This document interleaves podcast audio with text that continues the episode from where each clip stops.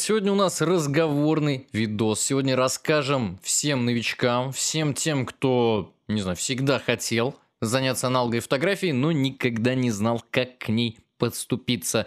Среди этого многообразия камер, пленок, я не знаю, их очень много, очень тяжело, очень легко запутаться, очень тяжело выбрать начинающему мальчишке или девчонке свою первую камеру, свою первую пленку и вообще что делать и как быть. Об этом сегодня поговорим.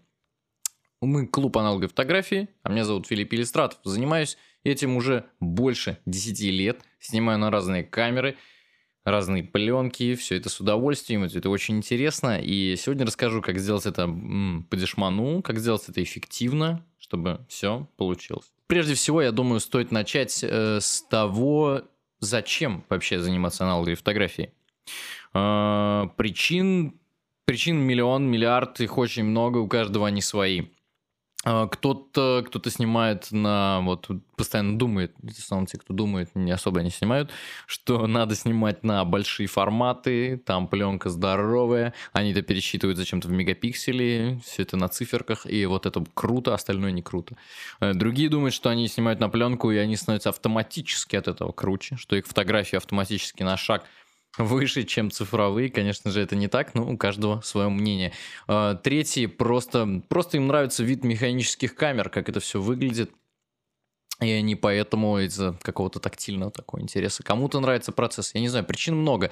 Я сегодня хочу остановиться на такой причине, как удовольствие от процесса. Потому что я считаю, что если э, вы не получаете удовольствие от аналоговой фотографии, теряется вообще смысл ей занятия в 21 веке. Цифровая фотография служит многим целям.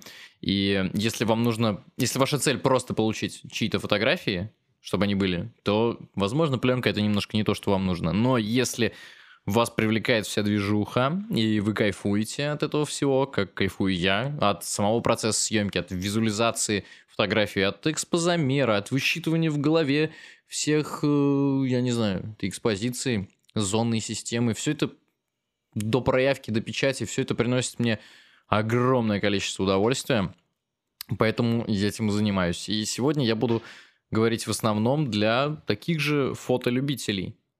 Термин фотолюбители здесь подходит как нельзя лучше, потому что мы любим свое занятие.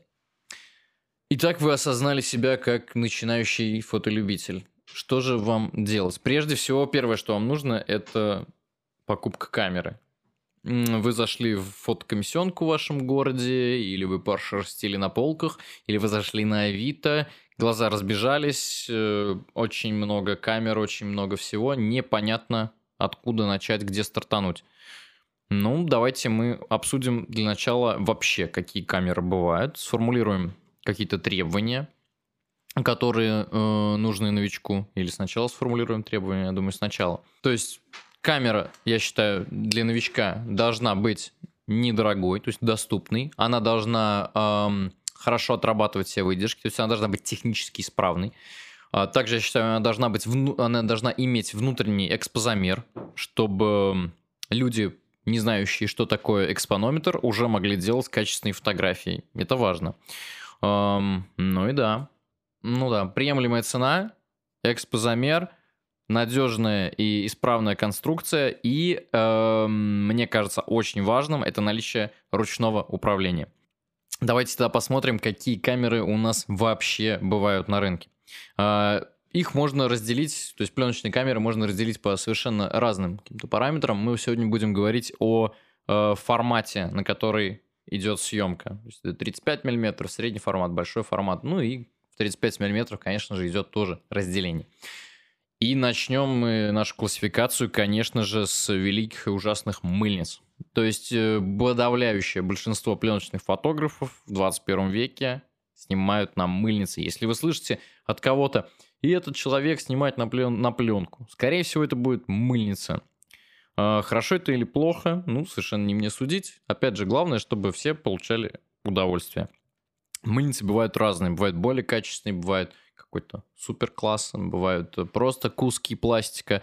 Довольно простой способ определить, что перед вами, это просто подержать ее в руках и взвесить ее. Если она весит как перышко, ну, скорее всего, это какая-то той камера и игрушечная мыльница, я не знаю, в форме э, банки пива или пачки сигарет, данский табак, не знаю.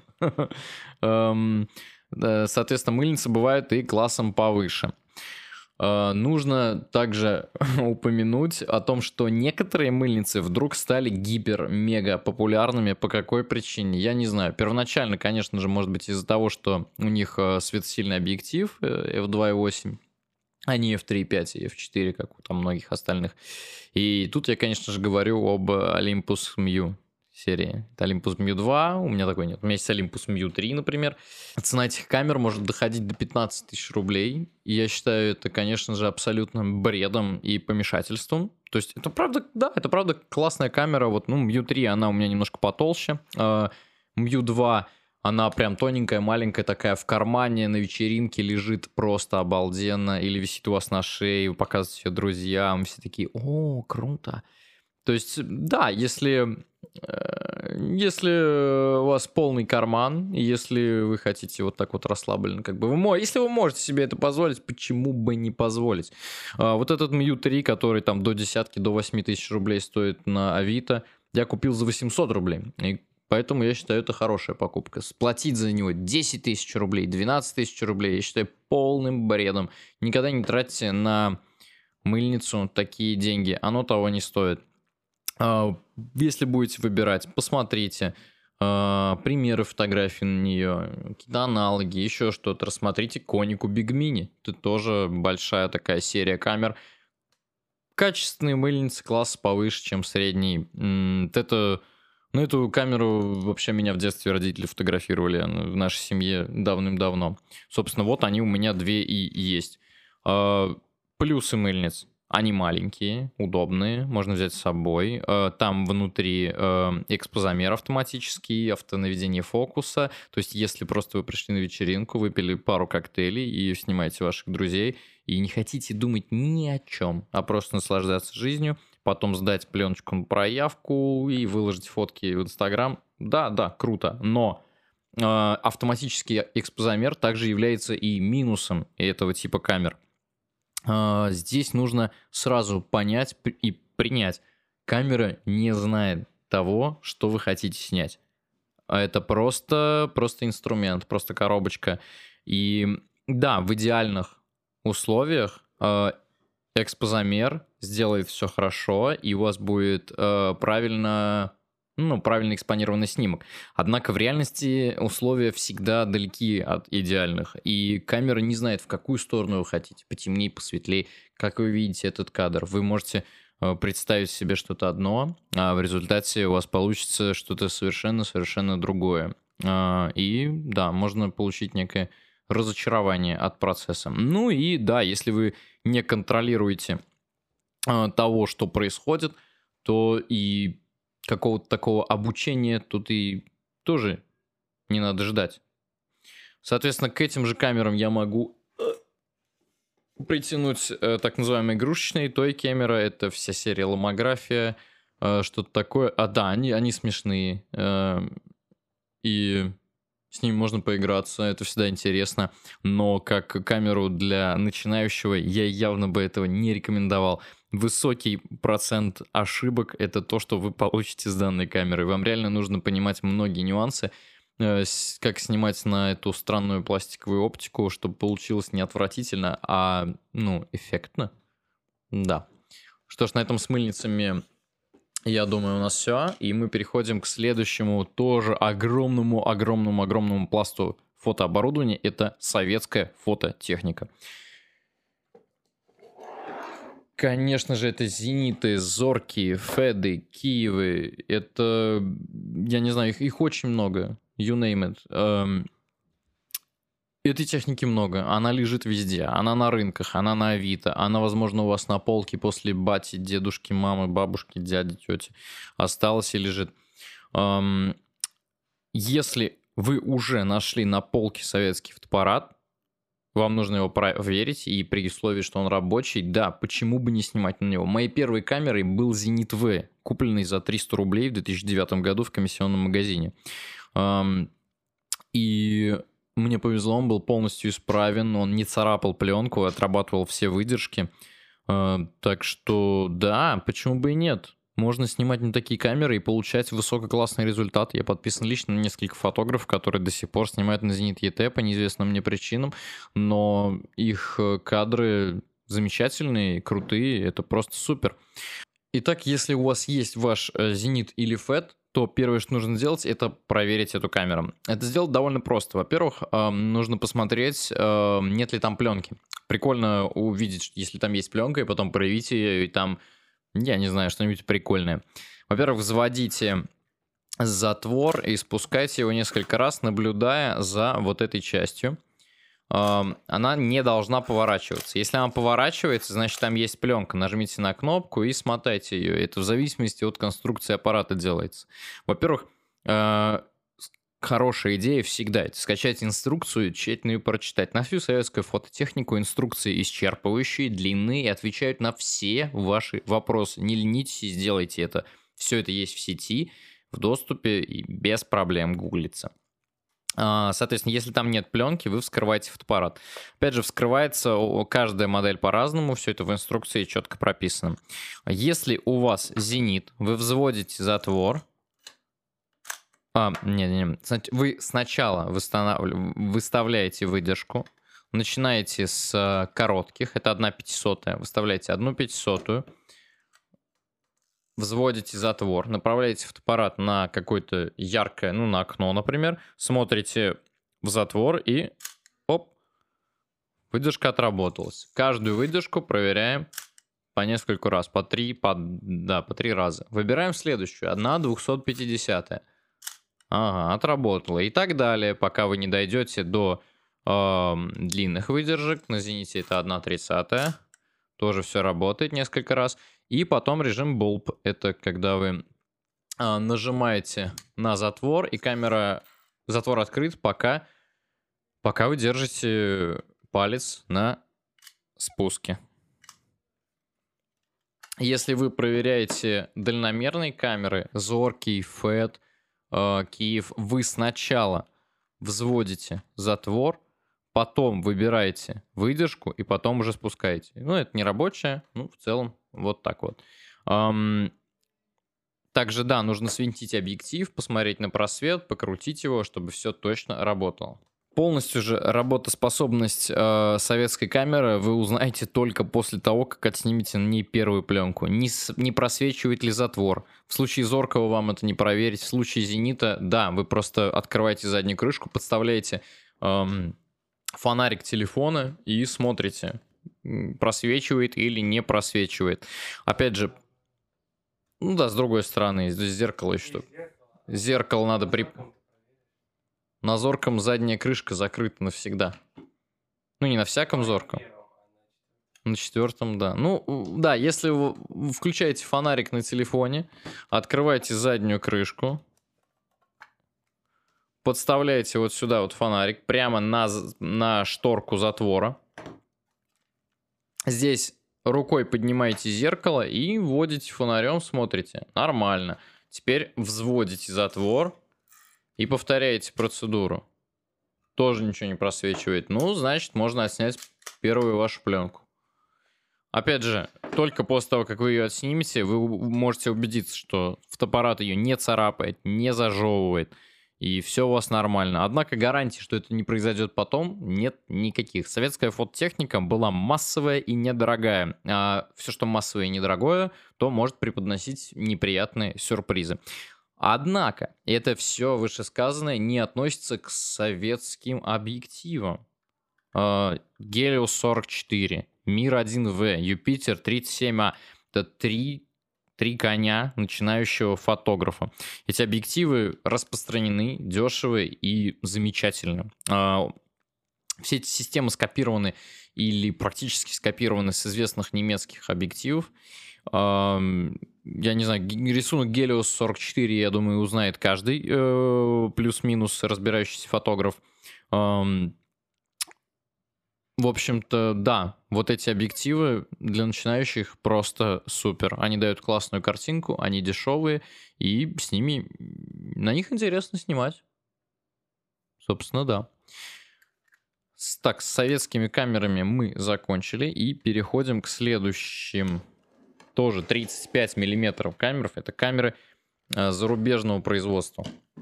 У меня сейчас есть э, такая моя Minolta DINX 700 SI и вот такой вот Nikon FM2 нестевый. Эм, камера может быть механической, может быть электронной. Вот это, я не знаю, каких годов, наверное, 80-х, что-то такое, да? 70-х? Не знаешь, да? Я тоже. Эм, моя Минолта э, на конце 90-х. Эм, это, пожалуй, лучший вариант для начинающего. Если механические камеры могут быть э, все-таки эм, план, ценовая планка может быть повыше, то камеры конца 90-х пластиковые э, с электронным затвором, эм, они доступны и они недорогие. То есть это вот отдельно тушка, например, такая, ну, может быть, нет, не такая Минольта, а классом пониже, либо это какой-то Canon, либо это какой-то Nikon 90-х э, годов, э, тушка может вам обойтись в полторы тысячи рублей. При этом она будет точно замерять э, свет, экспозицию. Она будет работать от батареек, возможно, даже от пальчиковых, что это вообще просто идеально. Эм, она не будет царапать вам пленку. Там есть автоперемотка. То есть это и есть ручной режим, и автоматический режим, и все это за полторы тысячи. Все еще хотите снимать на Зенит? Не знаю, зачем это вам.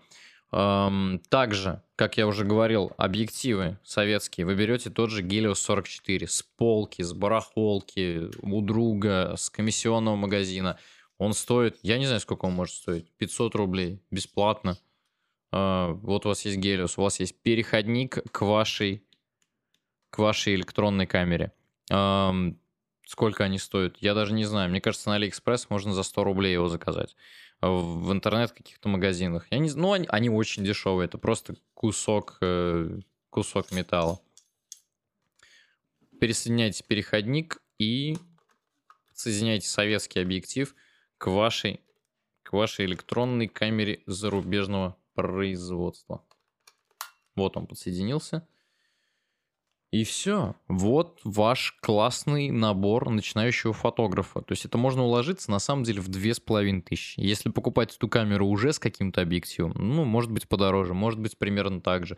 У меня вот этот 2870, он, ну, он довольно крутой, но это не обязательно сразу покупать что-то подобное. Есть китовые объективы 18-55, э, по-моему. И тоже для начинающего они вполне сойдут. Также дополнительно все равно купите себе гелиус для портретиков, для бакешечки, чтобы было красиво.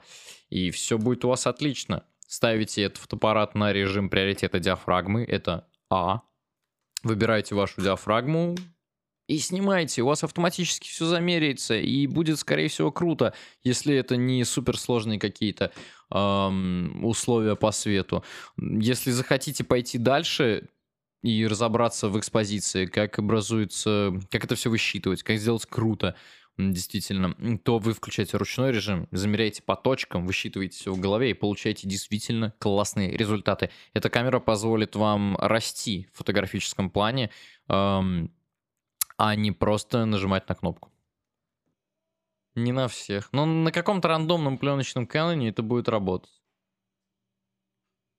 на моей Минольте работает. Я не знаю, я на всех, которые держал в руках, работает.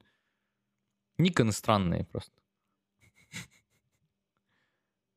Да, кстати, если вы захотите поставить советскую оптику на пленочный Nikon, вам понадобится дополнительный, дополнительная линза, чтобы иметь бесконечность. Тоже держите это в уме. Заканчиваем с форматом 35 мм и переходим на среднеформатные камеры. У меня сегодня с собой Броника Алекса и моя мин... Мамия. Чуть не сказал Минолта. Две среднеформатные камеры. Они снимают на вот такую пленку. Она называется тип 120. Это не пленка, это ракорд от нее. Пленка подсоединяется прямо к нему, вставляется в задник, и вы фотографируете. Размер кадра может быть совершенно разным на одной и той же пленке. То есть у вас есть э, ширина, это 6 сантиметров, 60 миллиметров, и есть длина определенная. А, и в зависимости от размера кадра, в длину этой пленки впишется разное количество кадров. Моя Мамия снимает на кадр 6 на 4,5, поэтому это называется Мамия 645.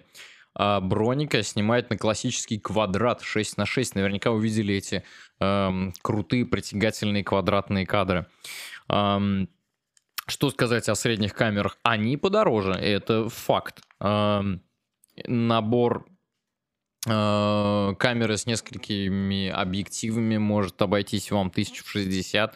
А если вы идете в сторону кадра 6 на 7, это, ну да, 60-80 тысяч. Можно что-то купить за 40, например. Сколько сейчас вот эта броник стоит?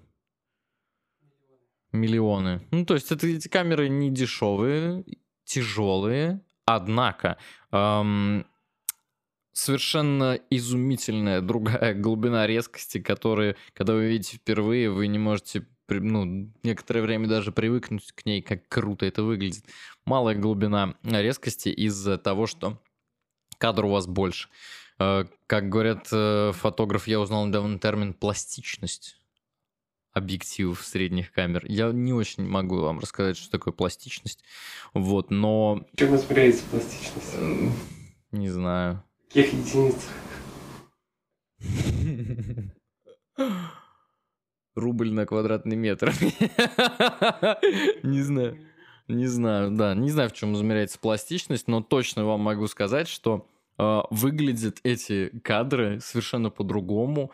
И даже на э, такой не, не, не разбирающийся взгляд вы просто посмотрите и скажете, вау, круто, типа, как это было сделано. Все фишка в том, что формат кадра немного побольше, из-за этого глубина резкости изменилась, и это выглядит несколько непривычно. Если, ну, также, конечно же, для любителей э, считать мегапиксели, нужно сказать, что кадр больше, качество выше, можете печатать, если вы печатаете вручную до больших увеличений, вы можете сканировать и тоже печататься до больших увеличений. В общем-то, это еще один э, шаг в сторону больше, выше, сильнее, круче, наверное. Эм, Снимать на средние камеры классно, интересно. У вас получается фотографии совершенно другого качества, но за все это приходится платить. Камеры не дешевые, эм, пленка тоже не дешевая, чтобы ее сканировать.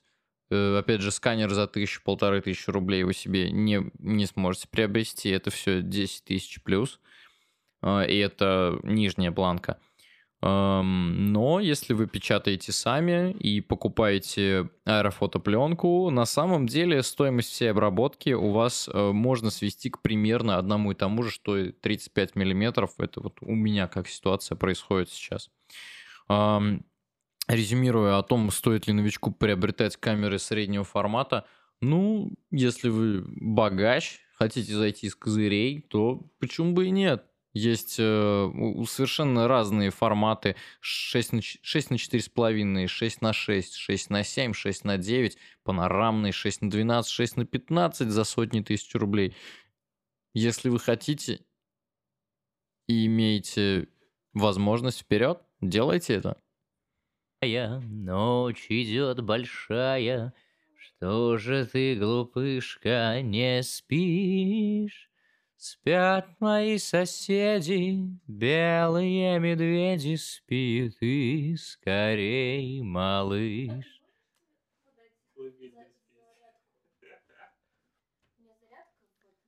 Мы плывем на льдине, как на бригантине, По седым суровым морям.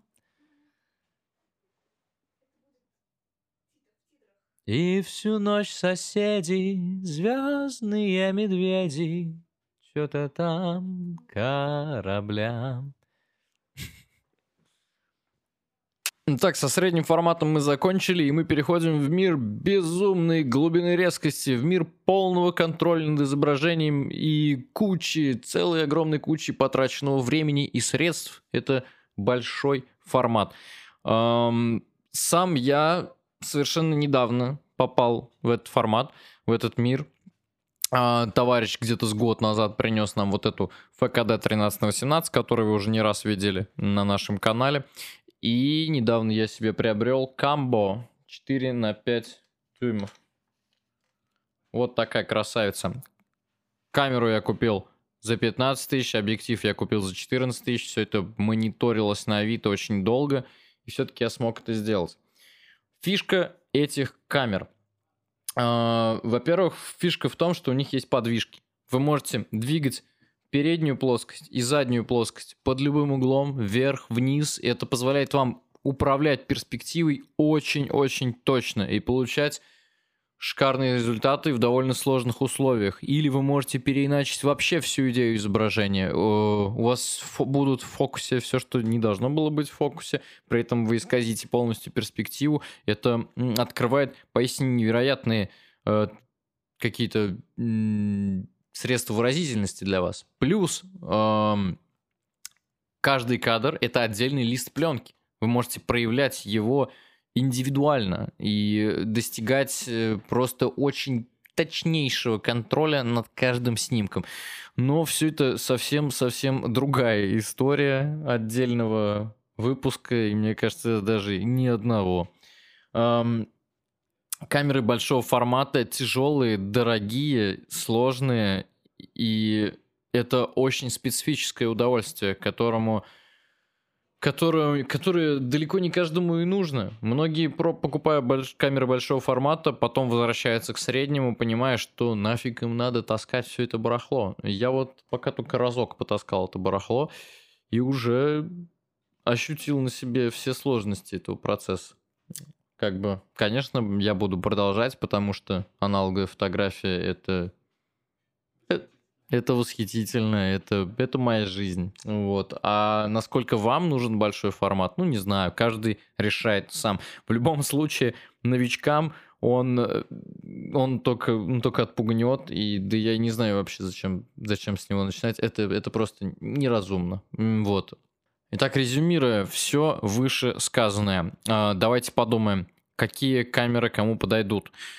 А, если, если вы хотите просто кайфовать, фотографировать на вечеринке, а, отдавать ваши пленки в лабу и забирать сканы, и ни о чем не думать, и просто получать удовольствие, то мыльницы, ваш варик, не переплачивайте слишком много за мыльницы, почитайте отзывы, посмотрите фотографии, сделанные на разные фотоаппараты, почитайте статьи. А, не нужно всем покупать одну и ту же серебристую камеру за бешеные деньги. Тратьте их с умом, лучше оставьте их на пленку. Если вы чувствуете, что фотография вас зацепит, что вам это интересно, что вам уже сразу хочется нырнуть чуть поглубже, то классный, классным вариком это будет э, камера зарубежного производства конца 90-х годов, автоматическая на батарейках и какой-нибудь советский объектив или парочка. А лучше, если у вас будет выбор, например, китовый 1855 и вот, например, 58 миллиметров Гелиус 44. А, ну, ну, я видел. Да? Возможно, про 1855 я вам наврал. Неста говорит, что я не прав. скорее всего, 2870 или что-то подобное. Угу. 1880... Неста говорит, что 1855 только для кропнутых цифровых камер, и э, на пленочных фуллфреймах не бывает. Но вы поняли суть? Это зум-объектив низкого качества, который просто вот идет э, недорогой такой, который у вас будет, там будет и ширик, и приближайте, а там и портретник. Здорово иметь что-то такое, но здорово иметь и фикс-объективы. Вот именно советские. Плюс эти камеры позволят э, вам расти, думать, что вы снимаете, выбирать экспозицию самостоятельно и развиваться. Ну и, конечно же, средний формат. Опять же, повторюсь, если у вас очень много денег, почему бы не начать с самого лучшего? А если у вас их нет, сэкономьте их на пленку. Так давайте поговорим про пленку. Какая она бывает. Опять же, будем исходить из формата, что есть 35 миллиметров, есть средний 60 миллиметров или формат 120, есть большой формат. Это 9 на 12, 4 на 5 и все, что больше. Там еще есть ультра large формат, но это совсем другая история. Микро, да, да, есть еще, есть, конечно же, еще 16 миллиметров кинопленка, 8 миллиметров. Э, ну да, мельче, пожалуй, что и нет. Может, у шпионов когда-то в 60-х была, не знаем даже. Ну, начнем, конечно, мы с 35 миллиметров пленки. Сегодня мы будем говорить э, о том, исходя из того, что первые ваши пленки вы вряд ли будете проявлять сами, вы наверняка понесете их в мини-лаб. И, соответственно, как, как, как выбрать? Как выбрать? Э, начнем мы с цвета. Э, самые распространенные цветные пленки это Fuji Superior, кодек Gold или кодек 200, там как ее? Ну, в общем-то, Fuji и Kodak, вот эти цветные пленки дешевые, которые сейчас уже не такие дешевые. Цена фотография дорожает с каждым днем, и каких-то проблесков э, позитивных э, в этом не наблюдается и не будет наблюдаться. Чем они отличаются? Ну, есть люди, говорящие, что кодек у нас чуть потеплее, а Fuji чуть похолоднее и чуть больше маженты. Но это, э, знаете, для вас не имеет э, такого, такой большой, не играть такой большой роли на начальном этапе. Вы можете взять любую из вот этих вот пленок, что кодек, что Fuji, они цветные, процесс их проявки называется C41, и их проявляют, ну, практически в любом мини-лабе. Э, наверняка у вас в городе еще остались такие. А если вы живете в столицах, ну, тем более, я думаю, сами знаете, куда обратиться. Пленки классом повыше, это если вы вот отсняли несколько вот таких вот недорогих, кавычках, и решили, придумали какой-то спецпроект, я не знаю, там, художественную фотосессию, там еще что-то. Ну, какой-то проект у вас в голове родился, он для вас важен, вы хотите что-то сделать покруче.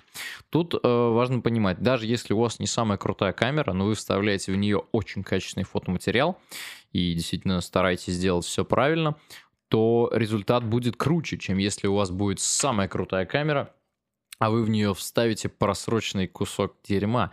У вас то и получится. А, итак, вы придумали какую-то какую-то фотосессию, какой-то проект и хотите что-то цветное классное. Это кодек Portra, кодек Hectar, это Fuji Pro Z, Fuji... Какая там еще Fuji есть? Не помню. Я, по-моему, еще сняли с производства уже это Fuji.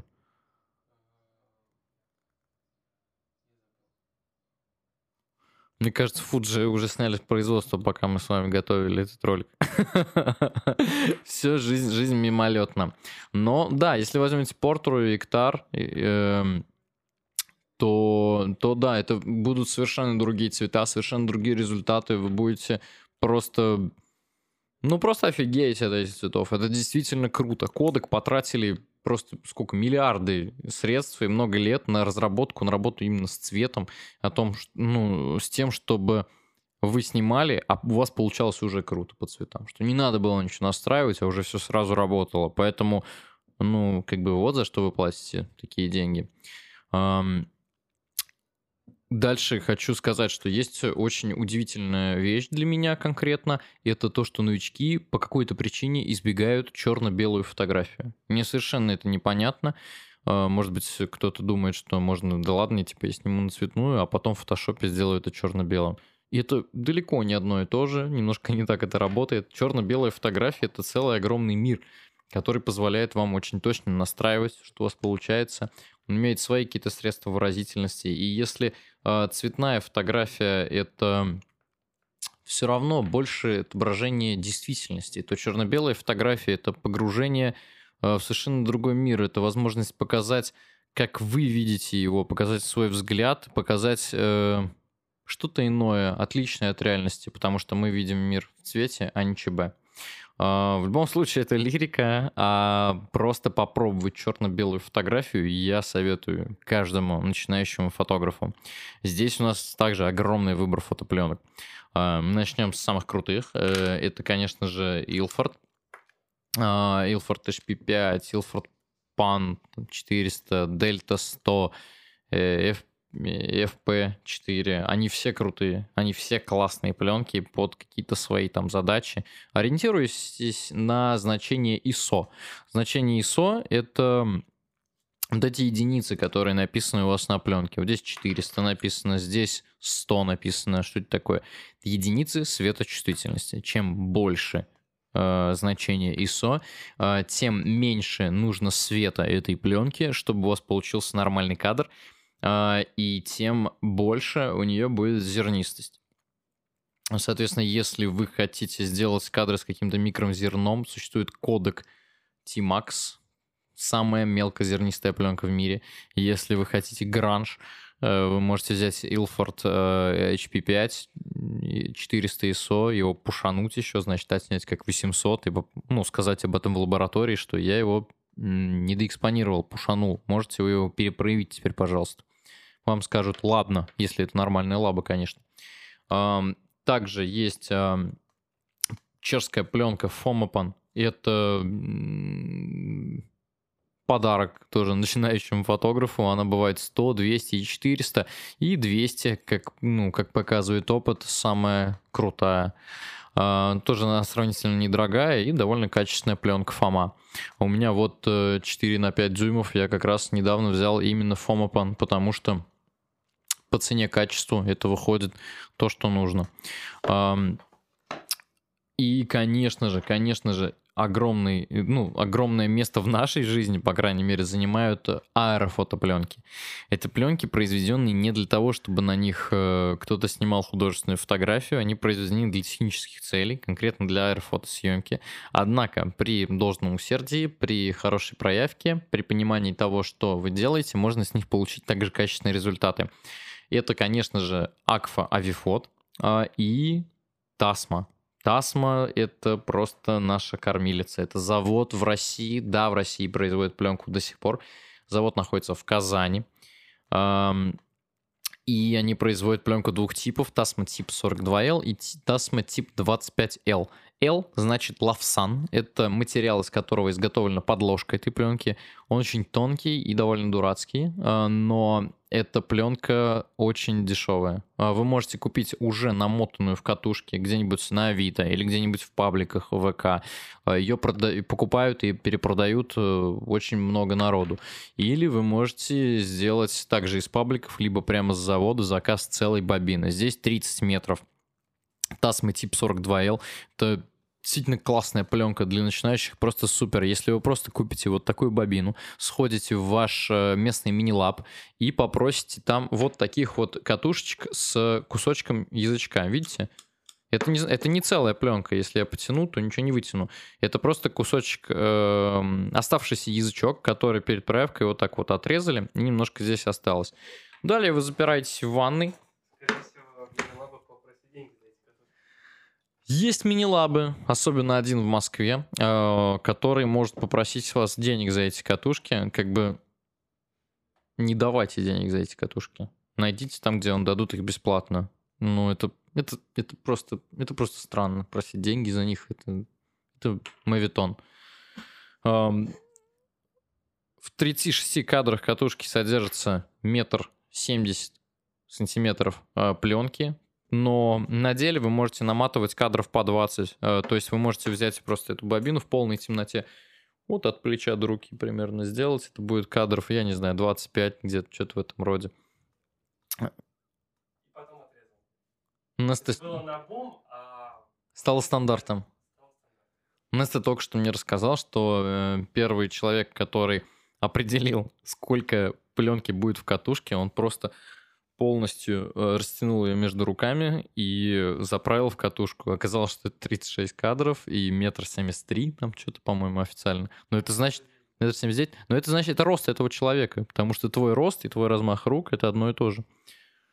Ну, так вот, э, какой-то первооткрыватель задал стандарты современной фотографии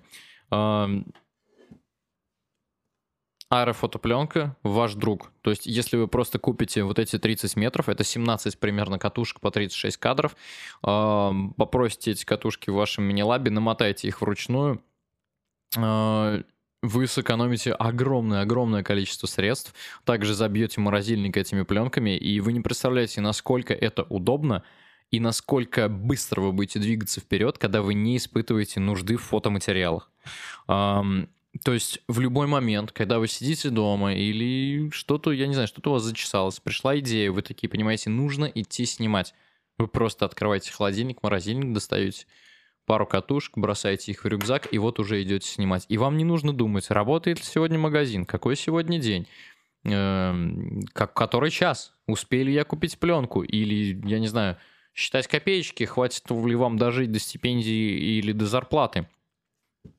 Так вот, когда у вас действительно фотоматериалов в достатке, это очень сильно подстегивает ваше развитие. Вы просто в какой-то момент э, перестаете, ну, перестаете думать о вот этой нужде и начинаете думать только о том, что вы хотите снимать. Это очень здорово, и я всем, э, всем, всем советую. Просто вложить это в ваш стартовый бюджет.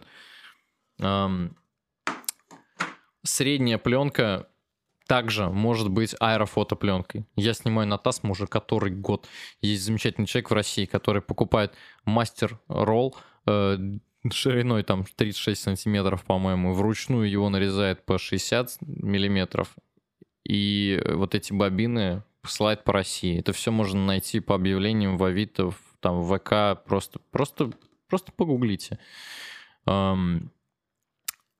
Ну и да, до каких-то спецпроектов я беру Илфорд и, и снимаю. Что касается пленки большого формата, ну я не знаю, что тут еще добавить. Я только, только вступил на эту дорогу из слез и трат. Надеюсь, к удовольствию я тоже приду по дороге. В общем-то, да, я начал с Фомы, и как по цене-качеству, думаю, пока я буду на ней сидеть. А, потому что мастер рулон Тасмы для того, чтобы э, нарезать его, да, он выходит очень выгодным. Я посчитал, кадр 4 на 5 зумов из мастер рулона будет стоить порядка 45 рублей. Супротив 175 рублей кадр для Ilford 4 на 5 дюймов. Но этот рулон стоит порядка 44-45 тысяч рублей. За раз надо заплатить. Вот это тяжеловато. Это тяжеловато за раз потратить такое количество денег. Поэтому пока у меня такого рулона нет, я купил две пачки фомы и вот-вот уже на этой неделе буду приступать первый раз снимать на нее. Итак, вы отсняли ваши пленки, проявили их, ну, не знаю, вручную или сдали в лап, пока мы опустим все эти подробности, и вам нужно как-то посмотреть на то, что у вас получилось. Самым простым вариантом для э, скорости и того, что получилось, будет, конечно же, сканирование пленок.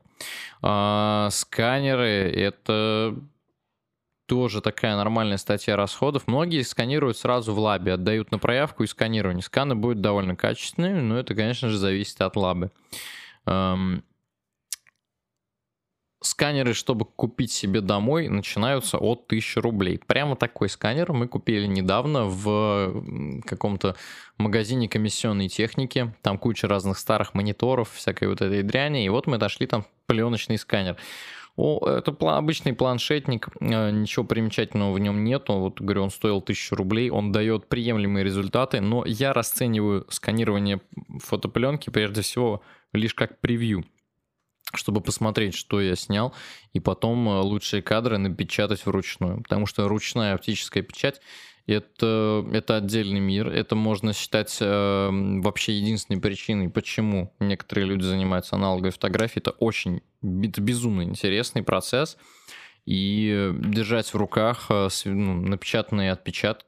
напечатанные отпечатки, напечатанные фотографии, э, это дорогого стоит, это очень приятно, и можете показать их друзьям. Показывать друзьям их вживую, а не скидывать в интернете, это все очень-очень разные вещи. К тому же вы можете их оформить и повесить.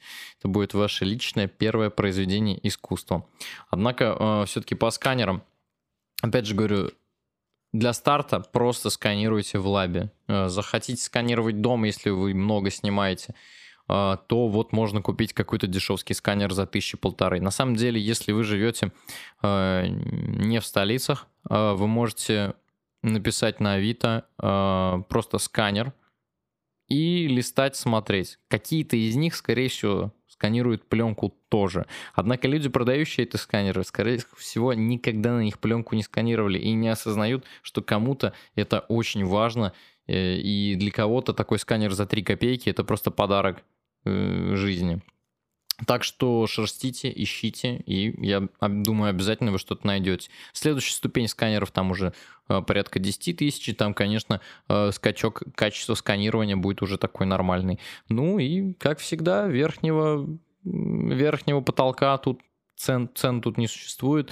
Эти сканеры можно и за 60 купить, и больше сотни купить, и всякие барабанные сканеры для форматной пленки, которые дают самые лучшие результаты. Честное слово, в глаза не видел этот барабанный сканер, да мне и гораздо интереснее напечатать фотографию самому вручную. А, вообще говоря об экономии, а, конечно же, конечно же, все лучше покупать э, на каких-то вот интернет-площадках. Э, это не реклама, и мы все пользуемся Авито постоянно, потому что пленочную технику не производят новую, она вся гуляет из рук в руки, кому-то надоело, тут перепродает, это можно как раз подрезать в этот момент, и там можно постоянно мониторить цены, искать какие-то классные предложения, это очень удобно. А, там можно купить и пленку, и камеры, и сканер, и все оборудование, и все это вписать в такую очень умеренную сумму. А, если еще и, то есть я не знаю, если вы, если вы купите если вы новичок, и вы вот прям хотите такого погружения, вы купите вот эту камеру порядка, я не знаю, там с объективом она будет стоить вам тысячи три, пускай, пускай вот вам повезло, 3 3 500, вы можете купить сканер за 1000, это уже 4 500, вы можете купить а, вот такую бобину Тасмы 30 метров, это сколько? Тысячи три, да? Это уже сколько я посчитал? Уже 7 тысяч. 7 тысяч, 7 500 и вы купите еще советский бачок где-нибудь э, где-нибудь на рынке или на том же Авито или где-нибудь еще можно найти очень дешево. Какой-то базовый набор химии вы можете тысяч за 8 уложиться во все эти траты, и это вы купите себе хобби на долгий промежуток времени. То есть у вас будет 17 пленок, у вас будет все оборудование, чтобы это все отснять, Эм, проявить самостоятельно и самим отсканировать, и потом вам не надо будет тратить деньги довольно долго. То есть, как по мне, прикольный набор для начинающего и за довольно-таки посильные суммы.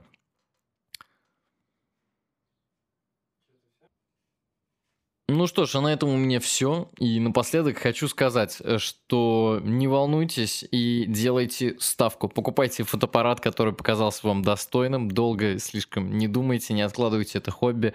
Начинайте снимать. Пленочка простит вам много ошибок. По дороге вы получите немало удовольствия. Все получится точно. Может быть не с первого, но со второго раза. Оставайтесь с нами, подписывайтесь на канал, ставьте лайкосы и главное помните, аналоговая фотография это восхитительно.